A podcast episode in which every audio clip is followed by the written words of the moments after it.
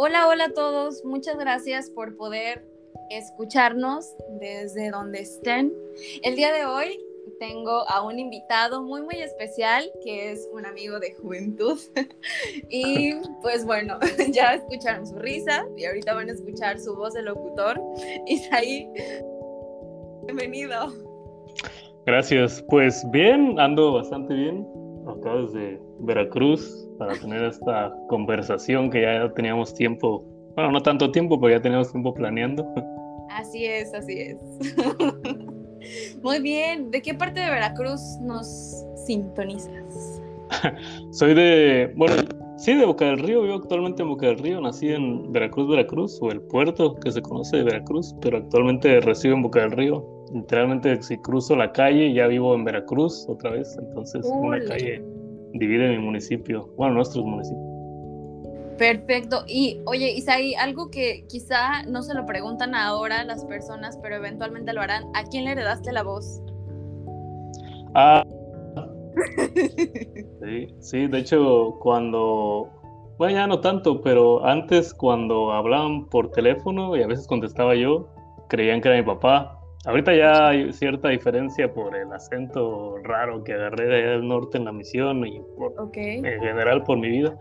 Pero al, principio sí, cuando antes de que me fuera, este, cuando tenía como 16, 18 todavía, sí nos confundían a veces desde mi papá. Ok, muy bien, pues gracias, ya, ya me quitaste esa duda que tuve de conocerte. Este, pues bueno, Isaí y yo, no sé si te pueden decir nuestros amigos Isao. Sí. ¿Sí? Así estoy en Instagram, de hecho. Perfecto. Isao en Instagram, por si quieren seguirlo. Este, ya está casado con una maravillosa mujer. Y pues eventualmente también queremos poder escucharlos y vamos a hablar de temas muy interesantes. Pero en esta ocasión, eh, Isaí y yo estábamos compartiendo un tema que es algo tan natural del día al día y que pocas veces mm, nos abrimos para contarlo y es acerca de, las máscaras que ponemos. Y mm, fíjate que estaba viendo, Isaí, un, un, bueno, más bien estaba escuchando un podcast en donde hablaba que actualmente estamos en el punto en donde es bien difícil subir una foto a nuestras redes sociales sin filtros, que era mm. súper poco probable poder hacerlo. Entonces, hace poquito estaba viendo mi galería y yo vi una foto que la verdad ni siquiera sé cuándo se tomó, de esas que ves que luego tu celular se toma el screenshot solito. Sí. Y, y era yo este, en la cámara frontal que estaba a punto de tomar una foto, un paisaje, porque a mí me gusta mucho tomar la foto al cielo. Entonces yo estaba a punto de tomar la foto al cielo y se tomó y entonces la subí a mis redes sociales y puse una leyenda, ¿no? Donde decía, pues es muy poco probable que nosotros subamos una foto sin filtro y generalmente porque siempre queremos como que dar nuestra mejor pose o ya sabes, los filtros de Instagram que te refinan la nariz y que te ayudan con los cachetitos y este, las pestañotas y toda la onda que te hace sentir muy agradable, que ahorita vamos a hablar de eso también. Pero pues mencionaba eso, ¿no? La verdad es que me incomodó de alguna manera verme así, súper natural, pero me dejó pensando en qué tantos filtros le estamos poniendo a nuestra vida para poder encajar ¿Tú cómo te has sentido respecto a este punto? Pues sí, yo creo que es algo bastante pues normal, por decirlo de una manera, no debería ser normal, pero es normal hoy en día ese hecho de que subimos en la que nos vemos mejor, ¿no? De hecho, normalmente cuando hay muchas personas en una sola foto, la persona que sube la foto pues busca subir en la que él se vea mejor, ¿no? Que los demás salgan feos o raros pues siempre el que la sube es el que va a salir mejor, ¿no? Y si otra persona en el mismo lugar también sube su otra foto, pues va a salir en la que él sea la mejor. Entonces, yo creo que pues sí, lo hacemos y lo hago, me incluyo, porque pues buscamos en cierta manera, a lo mejor imperceptiblemente, que la gente pues nos reconozca de esa forma, ¿no? O sea, en la forma bonita o en la forma buena en la que estamos, ¿no? En ese momento y no en las en la que estamos realmente día con día, ¿no? yo, por ejemplo, tengo el pelo súper despeinado, largo, normalmente la mayor tiempo del tiempo, pero a veces cuando subo fotos, pues se ve decente, ¿no? O trato de que se vea Claro. Fíjate que estaba leyendo en un artículo acerca de la máscara para esconder quiénes somos. y voy a leerlo. Imagínate que me estoy poniendo los, los lentes para mostrar que soy culta en este momento. la máscara es una imagen con la cual nos presentamos ante un grupo o ante la sociedad en general. El lado negativo de la máscara es la falsedad y la superficialidad. Un exceso de máscara nos lleva a terminar confundiendo el ser con el rol, sobreidentificándonos con lo que hacemos, desconociendo lo que somos. Mi pregunta aquí es ahí, ¿cuántas máscaras crees que una persona puede llegar a tener y por qué desarrollar tantas máscaras a lo largo de nuestra vida? Pues yo creo que uno puede tener las que quiera, ¿no? No creo que haya un número así como de que toda, toda persona tiene tres o toda persona tiene diez.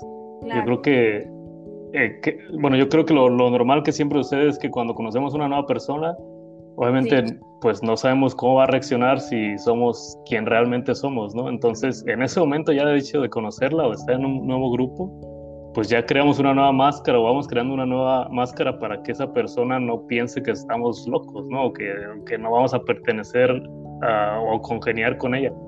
Entonces, yo creo que esa es la razón principal y también es la manera en la que se vamos creando muchas porque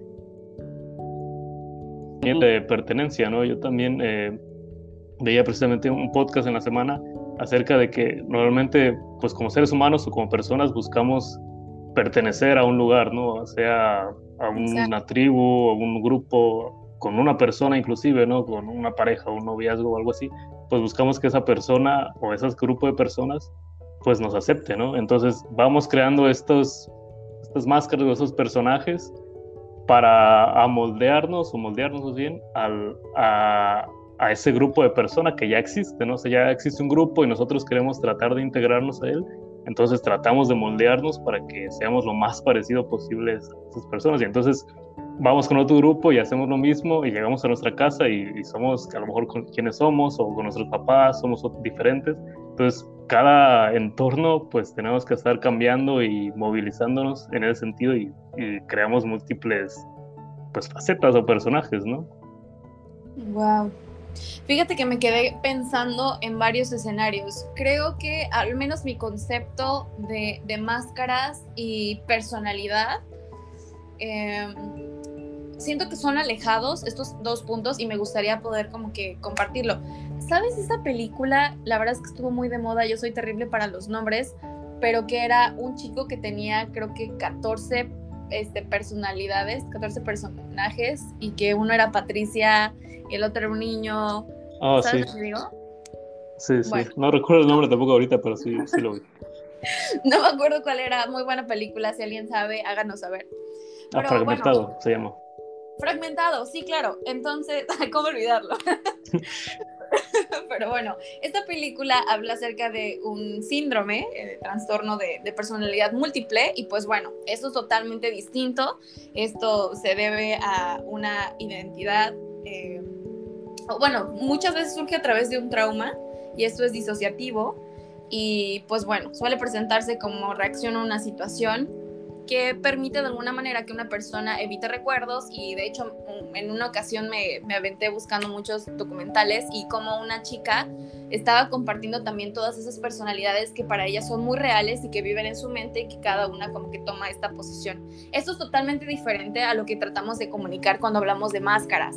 Las máscaras a veces es un sentido de autoprotección, de cómo reaccionas a, diferentes situaciones. Ya lo comentaba Isaí, que a veces es para encajar, quizá en algún grupo, o para quedar bien, o para conquistar a esa chica, a ese chico, pero también a veces es cuando emocionalmente no te todavía te tienes que presentar hacia otras personas y tratar de mostrarles tu mejor parte. Entonces, automáticamente te pones esta máscara, esta protección, este escudo para poder seguir adelante y poder encajar en ese momento, en ese contexto, en esa historia. Y, y pues bueno, es una carga emocional muy pesada que a veces sentimos que por la sociedad en la que vivimos, en donde todo se, se maneja como este positivismo tóxico, te lo he comentado en la otra ocasión, que a veces solamente queremos ver el lado positivo y somos muy permisivos en cosas que no aplican. Y al ver que hay muchos buenos post como que todos se van de vacaciones, mis amigos, que todos me, me comparten acerca de sus fiestas, entonces yo creo que las vidas de las demás personas son mucho mejor que las mías o súper más felices, entonces no me permito sentir sufrimiento, dolor y tristeza y entonces prefiero ponerme una máscara protectora para poder encajar en este sistema de positividad que no es real. ¿Alguna vez has tenido una experiencia así, Isaí? Ah, bueno, sí, sí comprendo ese hecho. Eh, yo personalmente, pues no, no he tenido una experiencia personal, pero precisamente ahorita mientras hablabas recordé a una, una amiga que tengo que, bueno, ya no la frecuento mucho precisamente porque yo creo que llega un punto en el que las redes sociales o lo que queremos aparentar en las redes sociales a veces también afecta ya nuestra vida pues personal, ¿no? La real. Entonces, en las redes sociales queremos demostrar que somos una cosa cuando en realidad pues somos totalmente una diferente, ¿no? Y, precisamente me acordaba de ella ahorita porque a veces en sus redes sociales ponía que iba a ir a tal lado o que estaba en tal lado y yo le preguntaba que cómo le había ido este, en tal lugar o que qué había hecho o con, con quién había ido y me decía que no fue, o sea que solamente lo ponía pues para que la gente le hablara o para que la gente le preguntara o para aparentar que había estado en tal lugar, ¿no? No hablo de países, no simplemente de que fue a alguna plaza, de que fue a algún antro o algo así. Entonces, este, pues ya llega un punto en el que simplemente lo hacen para generar esta, pues sí, esta atracción, ¿no? Que son las, que eso es el opio, ¿no? De las redes sociales, de que pues siempre queremos más atracción, o bueno, la, la, mayoría de los posts famosos, pues es eso, ¿no? Que buscan esa atracción y se vuelve precisamente algo, pues tóxico, ¿no? Porque afecta o en cierta manera eh, reduce la realidad de lo, de lo que vivimos día con día, ¿no? Que no es pues no es nada acercado a eso, ¿no? O sea, no estamos todo el día en ese sentido, ¿no? O sea, no, todo el día estamos publicando la foto en la que estamos felices o en la que estamos de vacaciones o en una playa o algo así, porque cada día pues es ir al trabajo o ir, a la escuela o, estar en una situación que a veces no siempre es cómoda y entonces creamos ese positivismo tóxico, como tú decías. Fíjate que me estoy acordando en una conferencia general, ah, en un discurso hablaban acerca de, de, las tomas de Instagram y cómo a veces acomodamos como que este espacio chiquitito de la, de la mesa para poder colocar su taza, su mantel y su desayuno saludable. Y le tomaban foto a este escenario, pero ya cuando ponían como que esta, esta vista panorámica, el, el resto de la mesa estaba hecho un desastre, los niños estaban corriendo, había un buen de platos sucios, pero bueno, lo único que podíamos ver los demás espectadores era esta buena toma o este, por ejemplo, que estoy leyendo y, mis lentes y todo alrededor era que en realidad estaba jugando videojuegos y, ¿sabes? Entonces, a veces solamente mostramos lo que queremos, eh, pues sí, como nos queremos presentar al mundo, pero me surgió una pregunta, Isaí, ¿por qué crees que, o sea, qué hay de malo en mostrar nuestra realidad? ¿Por qué no queremos mostrarnos tal y cual somos? ¿A qué le tememos? Yo, yo creo que, bueno, eh, es una cuestión, mucho tiene que ver el, el, autoestima, ¿no? O sea, tú comentabas que precisamente esta película de Fragmentado y el, y el, muchacho, su problema, pues sí es algo más, este, pues sí que necesita más tratamiento y no es algo que uno puede hacer nada más porque quiere, ¿no? Pero a veces sí tiene que ver mucho, lo hacemos por el autoestima o la, pues sí, es la palabra correcta, la autoestima que nosotros tenemos. Entonces, no queremos, pues tenemos miedo a veces de demostrar pues que nuestra vida no es tan buena como quisiéramos que fuera, ¿no? Yo, yo me acuerdo, yo ahora tengo 24, creo, 24 años sí tengo, y este, y a veces yo, o lo quizá yo me imaginé en mi vida eh, de una situación diferente, ¿no? Y no me estoy quejando de la vida que tengo, al contrario, la verdad es que mi vida es muy buena, yo la disfruto mucho siempre, pero quizá hace 10 años eh, la imaginaba diferente, ¿no? Y, y a lo mejor mucho más chico, pues todavía más diferente, ¿no? Y quizá la vida que me imagino a lo mejor a los 30, pues no va a ser nada con lo que yo llegue a lo mejor a los 30, ¿no? Y a veces para mí es como, ah, pues lo imaginaba así y ni modo, ¿no? O sea, pues fue diferente y no me quejo y la verdad es que me gusta mucho, pero hay gente que lo ve muy, pues muy grave, ¿no? O sea, lo ve muy personal y que a lo mejor quisiera que a sus 20 años ya tuviera, no sé, un departamento, un coche o una estabilidad económica o, o etcétera y como no lo tiene, pues no quiere demostrar al mundo que no lo tiene, ¿no? Y, busca eh, precisamente esta, esta máscara o esta personalidad de que pues su vida es exitosa, aunque pues como tú dices, ¿no? Solo vemos esa parte que quiere mostrar cuando alrededor pues es todo un, un caos, ¿no? Entonces yo creo que tiene mucho que ver con la manera en la que pues, aceptamos nuestra realidad, la vida que nos tocó y también las circunstancias que nos han llevado a lo que somos ahora, ¿no? Muchas son malas eh, y muchas son muy buenas también. Y debemos, yo creo que más publicar o, o demostrar pues todo eso, ¿no? Este, también entiendo, yo creo, y que también está el punto de que pues uno no va a una red social a buscar pues tristeza o malas noticias, ¿no? Al contrario, no van a red social pues a ver memes, a, a ver amigos que ha sido de sus vidas o cosas así. Entonces yo creo que también está ese entorno de por qué existe una red social. Me quedo pensando muchas cosas que dijiste y me gustaría poder aterrizarlos sin irme tanto a otro tema porque hay un tema como que súper eh, apasionante para mí que he estado investigando y creo que lo compartí anteriormente, hablar acerca de desde nuestro privilegio. Y tú mencionaste algo, em, pues hacer algo con la vida que nos tocó. A veces decimos, pues es que no, no es exitoso porque no quiere, ¿no? No le echó ganas o no, este, no hay dinero porque no quieres. Y la verdad es que no, o sea, nuestro contexto también no es un determinante, pero sí es un factor importante para cómo va a ser nuestra vida, las oportunidades que tenemos, nuestra educación, este, son muchos factores, pero algo que sí tenemos, independientemente del contexto en el que vivamos o que hayamos crecido, es ser 100% responsables de nuestras decisiones. Y creo que también de ahí parte todo el cómo poder enfrentar o, o redirigir nuestra vida. Me quedaba pensando también con lo que compartiste en las redes sociales o sobre las redes sociales, en qué es lo que causa, o sea, qué, qué reacciones químicas pasan en nuestro cerebro cada vez que recibimos un like. ¿Te habías puesto a pensar eso? Sí, sí, sí, de hecho, precisamente aunando en todo este tema, sí lo estuve pensando bastante. ¿Y qué pensaste? A ver, cuéntame. de hecho, pues llegué a este, bueno, voy a dar mi opinión y, y, a lo mejor tú también puedes dar la tuya después. Este, Bueno, no a lo mejor, me gustaría que lo dieras. Este, yo creo que, bueno, a mí me pasaba antes, ya ahorita pues obviamente ya no lo hago, este, porque ya estoy casado y, porque precisamente yo quería casarme con mi esposa, ¿no? Pero a veces antes de que subías una foto o una publicación, esperando que cierta persona la viera, ¿no? O por lo menos, bueno, por lo menos la viera y si le daba like o, o me corazón o me encanta, pues mucho mejor, ¿no?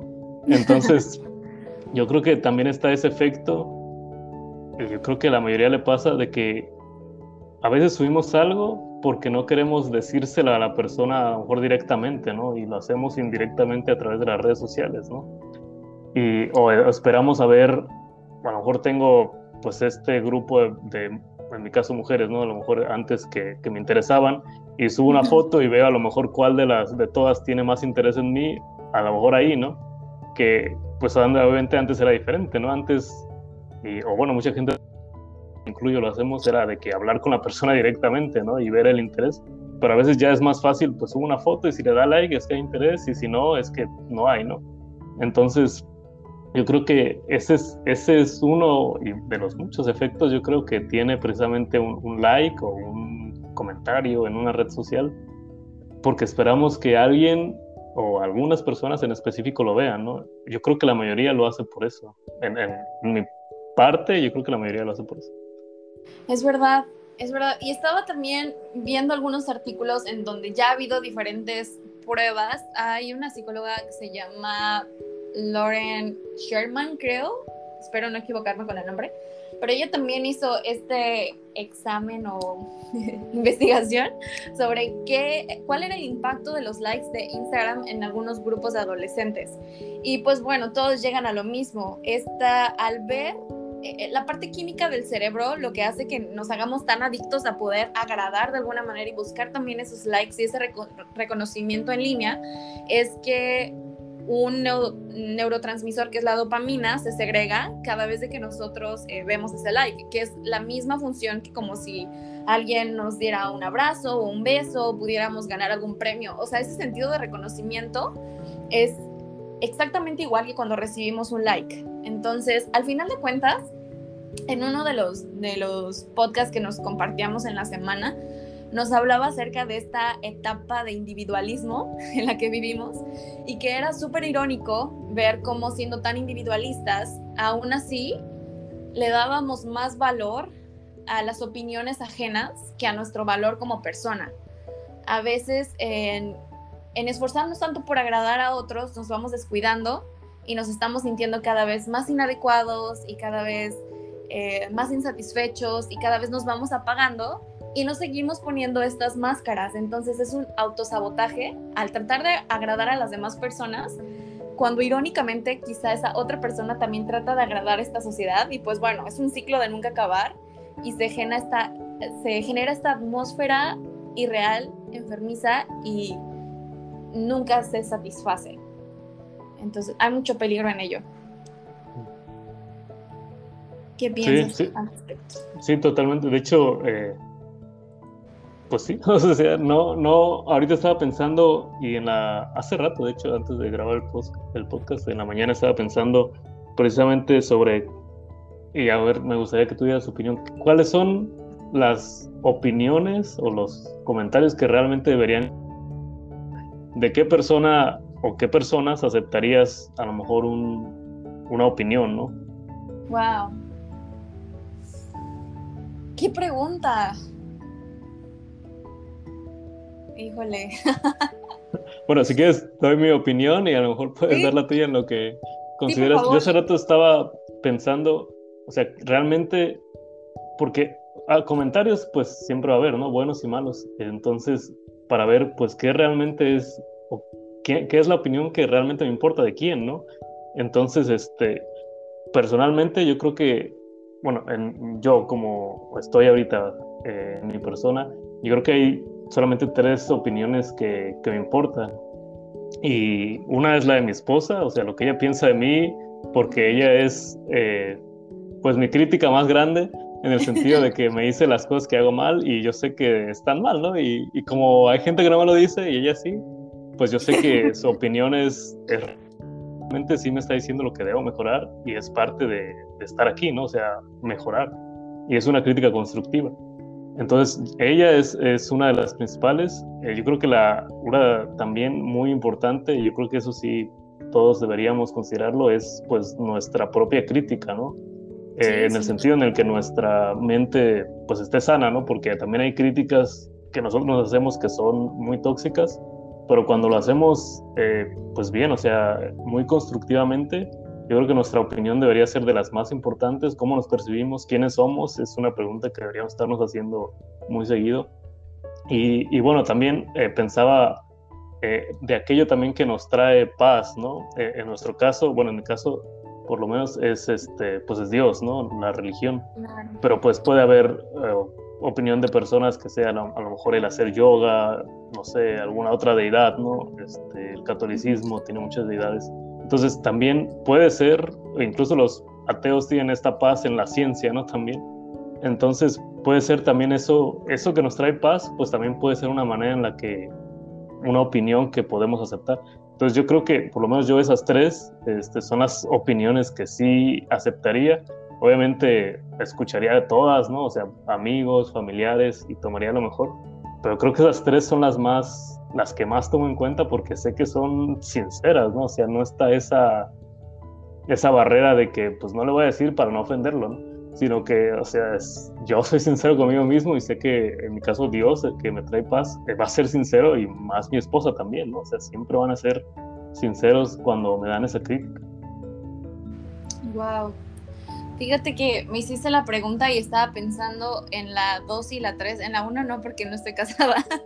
Sí, sí. pero, este, pero qué, qué cierto es eso. Me hiciste recordar a una plática que tuve con un amigo sobre el matrimonio y yo le compartía algunas cosas de las que de manera sí generan como que miedo o incertidumbre porque aunque o más bien, incluso cuando tu compromiso es total con la persona que decidas casarte, de alguna manera sí es una moneda al azar. O sea, no sabes lo que puede pasar más adelante, este, si pierde trabajo, si pierde su salud, si pierde este, la fe, no sabes qué pueda pasar, en tanto su compromiso pues pueda aferrarse a, uno al otro, a, la fe que comentabas, pero sí está esta incertidumbre. Y él me comentaba algo bien importante que me ha dejado pensando desde que lo mencionó.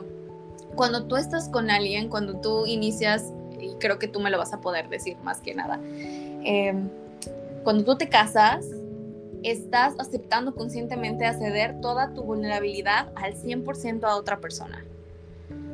Todo de ti.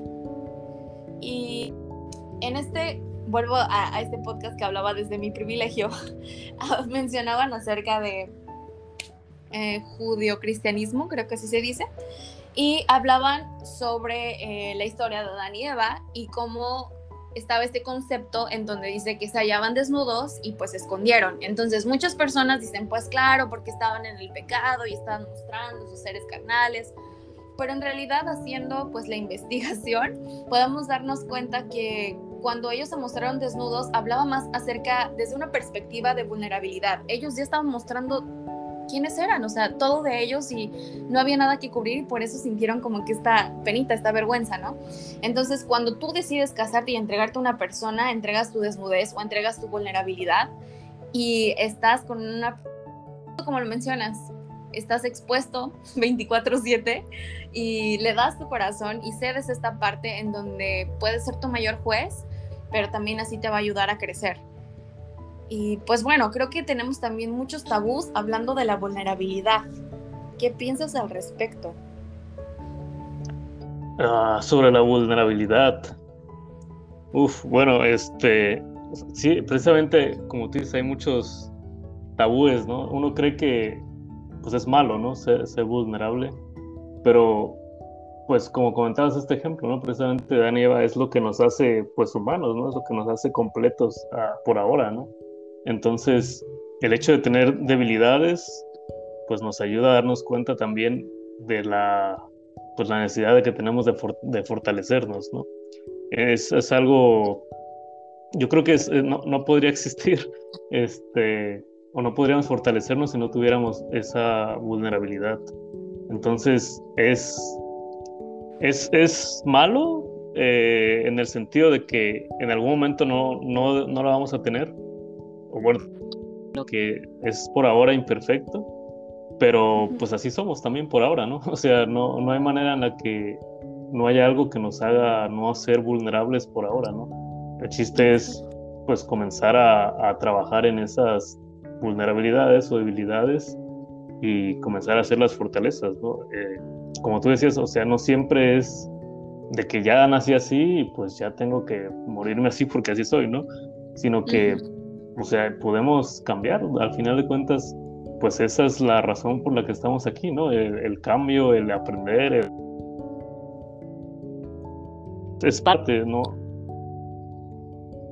No, no, no debería ser algo que consideráramos erróneo, ¿no? Que, que existiera ahora, ¿no? En nuestra esfera o en la manera en la que vivimos ahora no deberíamos considerar que no exista, no demostrarlo, ¿no? Y yo creo que es uno de los miedos más grandes, demostrar que somos vulnerables a, tal cosa o persona. Estoy totalmente de acuerdo. Y hay un libro que se llama El Poder de la Vulnerabilidad y de hecho es por Brené Brown y ella hizo un TED Talk y pues ella compartía cosas bien importantes acerca de, de la vulnerabilidad, que no es nada negativo, y ella hablaba, te los voy a compartir. Primero, el coraje para mostrarse imperfectas o imperfectos. Segundo, la compasión que tienen hacia sí mismas, hablando de las personas y hacia las demás personas. La capacidad de renunciar a quienes pensaban que debían ser para ser lo que eran. Entonces, me gusta mucho cómo explica que a veces luchamos por no ser vulnerables o caer en manos de la vulnerabilidad. Y ella explica que cuando a veces no queremos sentir estas emociones que consideramos negativas, tratamos de distraernos con otras como adicciones, llámese comida, alcohol, eh, drogas, etc. Porque de alguna manera queremos escapar de nosotros mismos al mismo tiempo, queremos llenar esos vacíos y sin darnos cuenta terminamos insensibilizándonos y tratando de obstruir otras emociones, otras cosas que llegan a nuestra vida. En otras palabras, al evitar sentir, ponemos nuestras máscaras que nos hacen sentir peor y empezamos a tener estas tantas capas. Entonces, ella mencionaba que para poder quitarlo o, para poder eh, abrazar nuestra vulnerabilidad es poder identificar primero que somos dignos de amor, poder abrazar nuestra imperfección y poder aumentar nuestro sentido de pertenencia. Y ella dice, dejemos que los demás nos vean, que nos vean profundamente, que seamos vulnerablemente vistos. Creo que es algo que es bien fácil decir, pero todos batallamos en el camino. Y la verdad es que soy culpable, Isaí, tengo que decírtelo, soy, soy culpable de, de eso, de disfrazarme con estas máscaras y, y mientras me voy poniendo estas máscaras, caer en en ciertos, en mi zona de confort, ¿sabes? Y en mi zona de confort muchas veces se transforma o se traduce en estar, em, ser demasiado dura conmigo misma o tratar de ser muy perfeccionista o tratar de solo subir las fotos en donde me veo bien, tratar de complacer a la sociedad o este, lastimarme también. Eh, digamos, no, no dándome pensamientos o, comentarios tan positivos acerca de mí o de mi cuerpo. Entonces, creo que también el juez más profundo en todas estas máscaras es uno mismo, como lo mencionabas, y me gustó muchísimo el comentario que hiciste. Escuchemos nuestra voz, escuchémonos a nosotros mismos en tanto sea saludable. Creo que ahí está la clave, porque si no, la autocrítica se vuelve destructiva. Sí, sí, totalmente. Lo de pues ese hecho de trabajar, ¿no? Me, gustaba también esta, uh, no recuerdo su nombre, la del TED Talk, eh, por ese hecho que decía que, pues no importa nuestras vulnerabilidades, pues todos merecemos esa muestra, ¿no? Esa, ese amor que las personas pues deberían darnos sin pedírselos, ¿no? A veces. Y, también es algo en lo que yo fallo mucho, ¿no? Eh, y y yo personalmente soy una persona que, pues sí, o sea, sí me río y hago chistes, ¿no? Pero, este, pero soy muy dura, o sea, y cuando doy una crítica o cuando con, con una que tengo confianza, a veces soy muy, muy directo y no pienso en los sentimientos porque a mí me gustaría que a mí me hablaran así, o sea, a mí me gustaría, y yo me hablo así, o sea, cuando sé que hago algo mal, o sea, yo me hablo y me digo, esto está mal, o sea, no deberías estarlo haciendo, ¿no? Y a veces pues hay que tener cuidado en que nuestros sentimientos pues no son los del otro, ¿no? También. Y, yo fallo mucho en eso, ¿no? O sea, de que yo creo que todo el mundo puede soportar esa manera en la que yo me hablo a mí mismo cuando no es así, ¿no? Entonces, este, y viceversa, ¿no? A veces este, nosotros, pues hay gente que se habla a ella misma muy despacio y, le, y cuando critica o hace esta crítica constructiva, pues también la hace muy despacio y, no se entiende, ¿no? Se, se, siente más como un comentario que como algo que desearías que, que, no estuviera pasando. Entonces, este, pues sí, o sea, como, como mencionaba, mientras sea saludable, la manera en la que nos criticamos no sea algo pues destructivo, ¿no? O sea, algo que, que afecte al final de cuentas, o sea, que haga más mal que bien, este, pues yo creo que sí deberíamos estarlo haciendo constantemente, ¿no? Retroalimentándonos y viendo, pues, qué podemos mejorar. Es, que sí deberíamos, o por lo menos hago, ¿no? Eh, lo que últimamente he hecho yo, y que también fallo mucho, es que ahora las personas nuevas que conozco, pues trato de ya presentar, o pues sí, que me conozcan ya como realmente soy, ¿no? Porque yo creo que lo, lo más difícil es que como una persona ya me conoce de una forma, pues a veces ya no es tan fácil demostrarle cómo realmente soy porque ya va a tener una percepción muy rara, ¿no? Entonces, yo creo que si desde el primer momento nos presentáramos como realmente somos, pues ya tendríamos esa inquietud de que, ah, pues voy a ir a tal casa o a tal lugar, pues voy a tener que actuar de cierta forma porque ellos me conocen así, ¿no? O sea, voy a tener que actuar serio porque en este lugar soy serio, voy a tener que, que hacer chistes porque ellos me conocían haciendo chistes, ¿no? Exacto. Entonces, este, esa es la parte difícil, ¿no? Entonces yo creo que si desde el inicio fuéramos, pues como tú dices, o sea, más como debemos, como somos, como debemos ser, este, pues ya no es, no, habría tanto problema en preocuparnos, pues por qué máscara debemos ponernos cuando vayamos a tal lugar. Wow. Me recordaste a, a, esta imagen, no sé si la has visto, que es una personita que se va a ir al trabajo y en lugar también de ver la ropa que se va a poner, se ve las caritas, como que el estado de ah, ánimo se va a poner. Híjole, pues creo que me dejas con muchas cosas para pensar, para internalizar y ojalá te pudiera decir, no hombre, yo ya no tengo máscaras que poner, yo ya tengo, y es una total mentira, hay muchas cosas que tengo que trabajar. Eh, por más de que me gustaría poder expresar la realidad en todos los sentidos, me sigo encontrando eh, pues culpable, ¿no? De, querer tapar esas cosas que no me gustan ver tanto y, poder de alguna manera recriminarme muchas veces, pero me gusta y me gustaría terminar también como que resumiendo todo lo que hemos compartido, eh, también de, la misma socióloga eh, Brown, que dice, de una sociedad en la que ser es poder, es tener, es aparentar, es demostrar, debemos recordar lo que realmente significa ser. Somos imperfectos, somos vulnerables, tenemos miedo, no siempre tenemos o hallamos las soluciones a nuestros conflictos y precisamente ahí es donde radica nuestra belleza. Nuestra imperfección nos hace más humanos. Y con eso me quedo, Isaí, que podamos abrazar nuestra vulnerabilidad, poder compartirlo con las personas que sabemos que van a tomar responsabilidad de sus acciones y que van a ayudarnos a poder mejorar y no depositar también nuestra salud mental en otras personas, ni se damos nuestra responsabilidad a las cosas que podamos cambiar nosotros. ¿Hay algo más que te gustaría compartir, Isaí? No, yo creo que esa frase estuvo perfecta para concluir y no, no tengo más que agregar, la verdad es, también me quedo mucho reflexionando pues en lo que puedo mejorar ahora que, que tenemos este... Y pues sí, o sea, tratar de ser, pues como tu podcast se llama, ¿no? O sea, el arte de ser real, pues literalmente, pues es eso, es un arte, es algo que uno debe ir moldeando y, mejorando, entonces sí, es, lleva un proceso. Así es. Así es. Eh, muchas, muchas gracias, Isaí. Me río porque en la prepa siempre decíamos, así es, así es, ya sabes, frases ah, de, sí, sí, persona grande. Así es. Así es.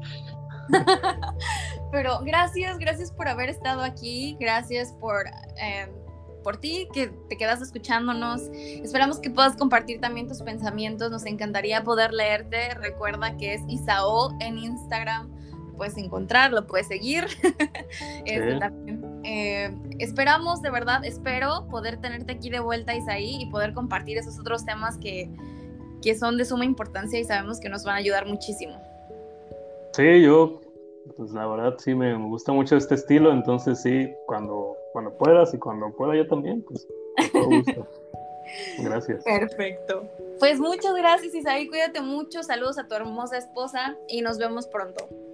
Igual, saludos, saludos a todos los que escucharon. Bye. Bye.